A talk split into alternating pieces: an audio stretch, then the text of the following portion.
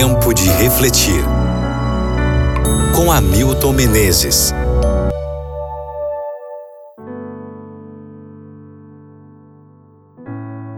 Lucas capítulo 18, versículo 10. Dois homens subiram ao templo para orar. Um era fariseu e o outro publicano. No Evangelho de Lucas, o autor coloca essa história em uma moldura mostrando por que Jesus contou a parábola. A versão bíblica, a mensagem diz: Ele contou a próxima história para aqueles que complacentemente elogiavam a si mesmos pela sua performance moral e olhavam com desprezo para o povo comum. Lucas 18, versículo 9. A oração do fariseu é um catálogo de suas virtudes. Primeiro, o fariseu enumerou o bem que fazia e depois o mal que não fazia. Ele não estava mentindo nem exagerando, mas tudo isso levou a olhar os demais com desprezo e espírito de crítica. Ou, como diz Brennan Manning, cacarejando seu julgamento sobre aqueles que a vida machucou. O publicano, por sua vez, baseou-se nos atos de misericórdia de Deus para se aproximar e proferiu uma das mais breves orações da Bíblia: Tem misericórdia de mim, pecador. Verso 13. O fariseu era o tipo de pessoa que entrava na igreja com porte ostentoso, enviando uma mensagem para Deus: Senhor, Viste como a igreja ficou mais iluminada com a minha presença?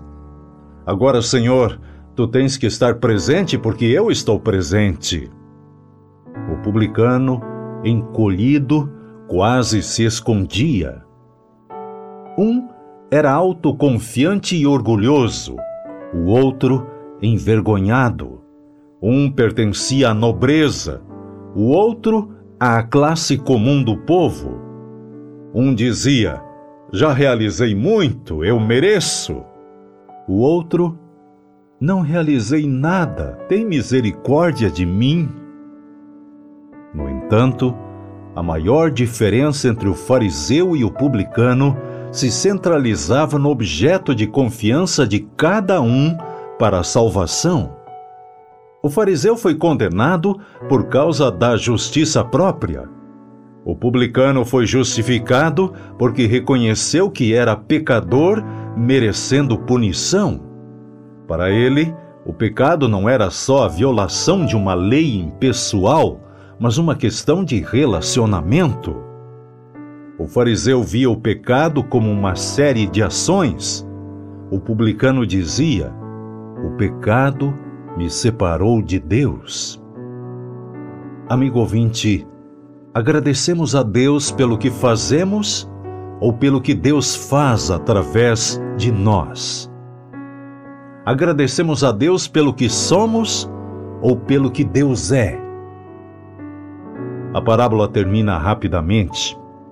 Eu lhes digo que este homem, e não o outro, foi para casa justificado diante de Deus. Verso 14.